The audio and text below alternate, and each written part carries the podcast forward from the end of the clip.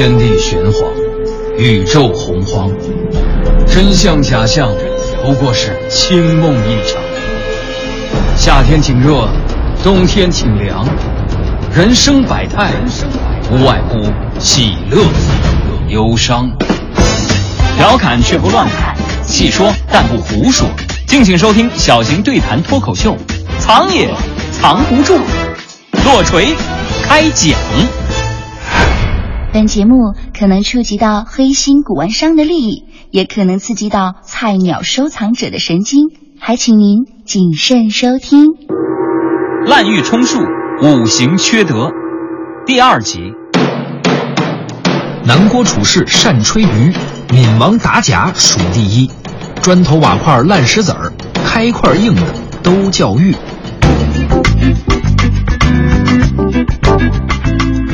愉快收藏，理性投资，做一个聪明的收藏家。小东和滴川继续跟您聊收藏。节目期间，您可以关注微信公众号“藏也藏不住”，查看藏品信息，掌握节目动态。我是小东，坐在我身旁的依旧是滴川。大家好，我是刘滴川。咱们这几期会谈一下玉，并聊聊当今的玉器收藏市场。主题是滥竽充数，五行缺德。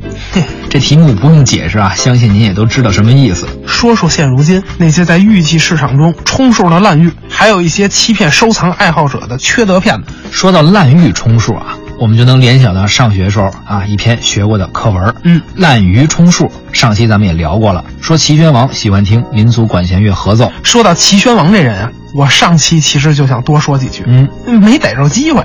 这人我可喜欢了，齐宣王可是个男人啊，你一定要珍视哈。哎哎哎，我不是那个意思，我是说我特别佩服他。说起他呀，我看很多人都不熟悉。你和他熟？不不不，其实我跟他也不熟。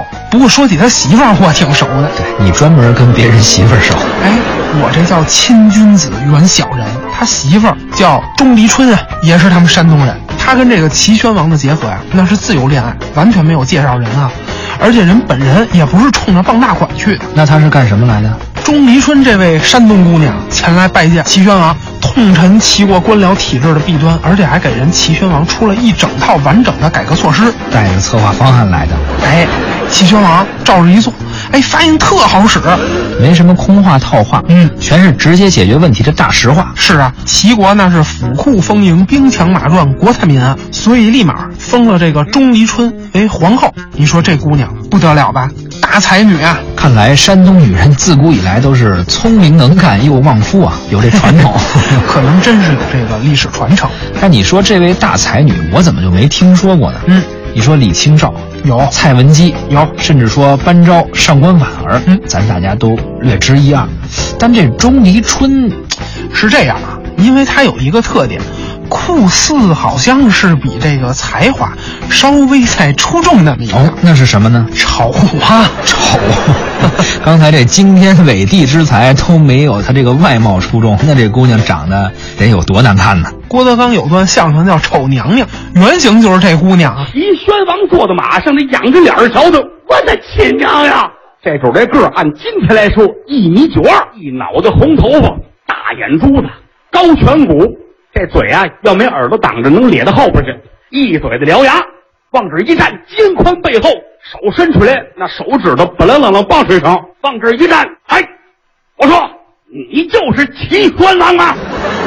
因为他老家是山东东平，古代这县叫什么呀？无盐，食盐的盐，所以这姑娘就被称作无颜女。无颜女嗯啊，就是毫无颜值的一个女人。不是这意思，开个玩笑啊！咱古代说貌若西施，嗯对着的就是貌比无颜，嗯一个最美，另一个最丑。对，言痴自别嘛。哎，所以咱小学课文《滥竽充数》其实讲的就是无颜女她老公的故事，藏也藏不住，真是一档好节目，都能串起来。这历史不就活了吗？唇是枪，舌是剑，拆穿收藏市场一百个伪概念，大话文玩世界三百种没文化。敬请收听小型收藏对谈脱口秀《藏也藏不住之滥竽充数，五行缺德》。上期咱们说王大宝以前去云南旅游的时候啊，被坑了。他在当地看见一种石头，导游说是玉，说的怎么好怎么好，说你要不买，等回去肠子就悔青了。对，后来我们知道了，说的就是这个黄龙玉。在旅游景区买玉啊，这王大宝真能干出这事儿来。王大宝哪能那么傻呀？文玩行里大风大浪都过来了，这能被导游坑了？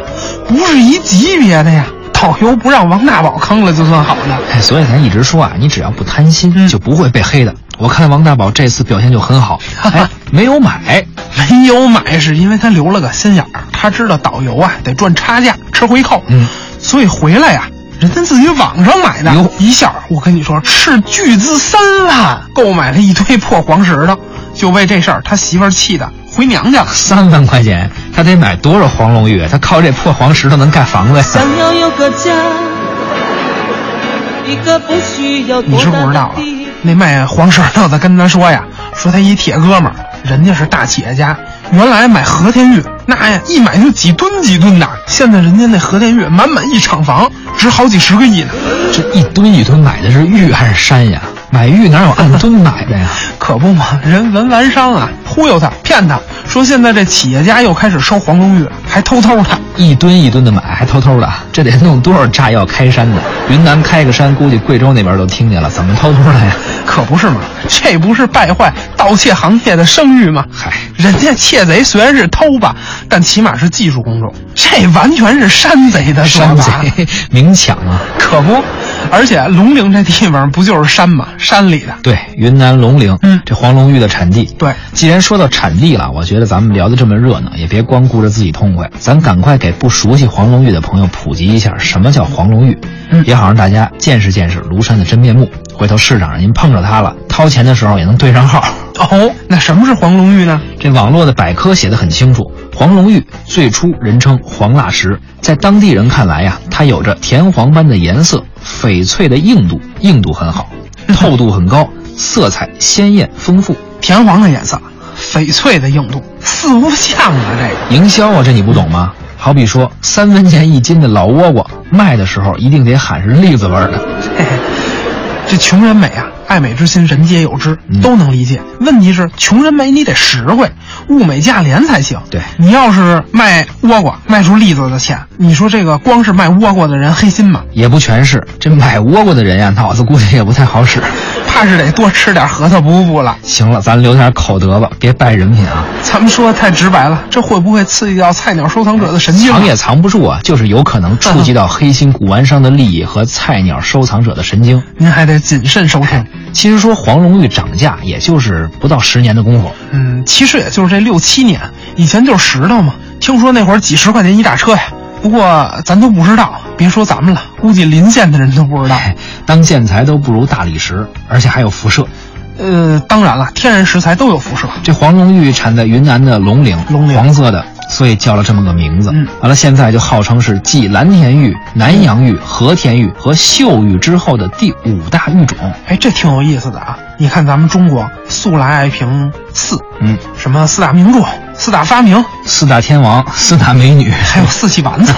不过呢，就像你之前说的，这个玉啊、不是今天才有的。嗯，在咱中国有八千年的历史了。嗯，不管是什么玉，哪怕就是和田白玉，它如果单单就是因为材料好，适合雕刻，它也不值这么多钱。嗯它之所以值钱，主要还是因为它的文化底蕴。可是你看现在啊，这些文玩贩子，包括很多伪专家，他们也意识到这个问题，所以啊，他们开始人为的给概念做旧。给概念做旧。对啊，比如拿你刚才说的这五大玉种名玉啊，前面四个那是古代人评的，现代人不能说给古人评的这个扒下一个换一新的吧，这就缺乏公信力了。嗯那好办呀、人家再加一个，正好啊，咱们中国除了爱评四大什么什么，还爱说五行，得了，那就玉各有各的颜色，直接黄龙玉是黄的，五行属土，你看多好，这黄蜡石嘛，原本跟土也差不多，又臭又硬呗。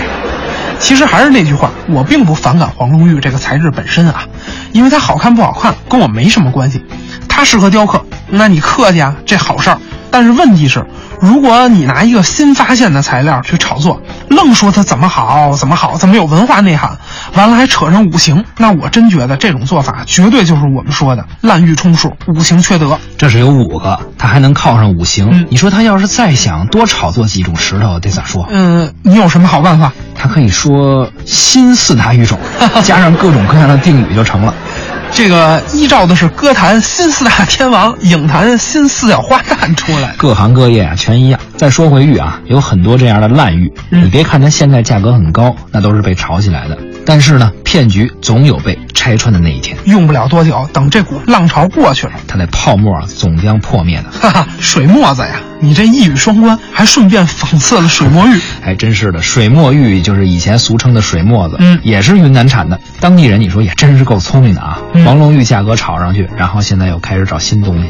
反正看着不像石头的都叫玉。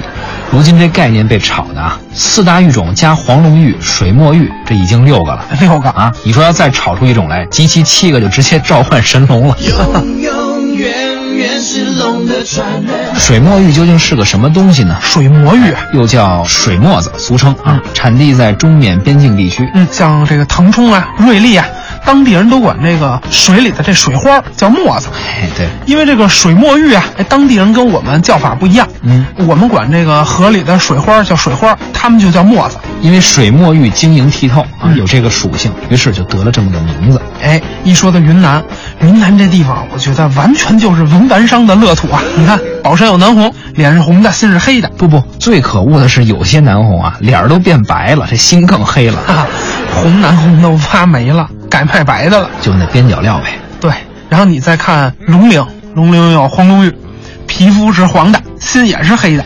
这么说，水墨玉呢还真不错，看起来晶莹剔透，嗯跟花季少女似的，价格也还凑合，起码没被炒上去。他 倒是想炒呢，炒不上去啊，实在是不稀缺，而且毫无变化。雕刻的局限性它小，并非是真纯洁啊，也是想黑你，就是还嫩了点儿。哎，水墨玉虽然嫩了点儿啊，嗯不过有一种东西可真是坑你没商量哦那就是我国云南和缅甸交界一带开采最多、名声极大的。翡翠，别管老坑新坑啊，坑你没商量。你看现在我们说翡翠玻璃种，要是放十年前、二十年前，我听说那会儿都没人要，现在怎么也能卖钱呢？还能卖这么多钱？哎呀，翡翠的话题咱们日后再说，咱好好聊聊这艳俗的东西得。这里我们奉劝广大藏友，如果您要收藏玉件的话，千万得买具有高文化内涵的玉，得买担得起玉这个头衔的石头，否则看着漂亮，它真的不保值，那才是疯狂的石头呢。行，这期节目时间也差不多了。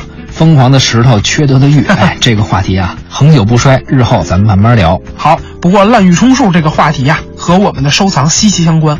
这两期我们聊的是烂石头冒充玉，哎，还有那些乱七八糟的题材泛滥。对，那下期节目咱聊聊滥竽充数领域的高地和田玉里头的南郭先生。好，愉快收藏，理性投资，做一个聪明的收藏家。本期节目就是这样，关注微信公众号“藏也藏不住”，查看藏品信息，掌握节目动态。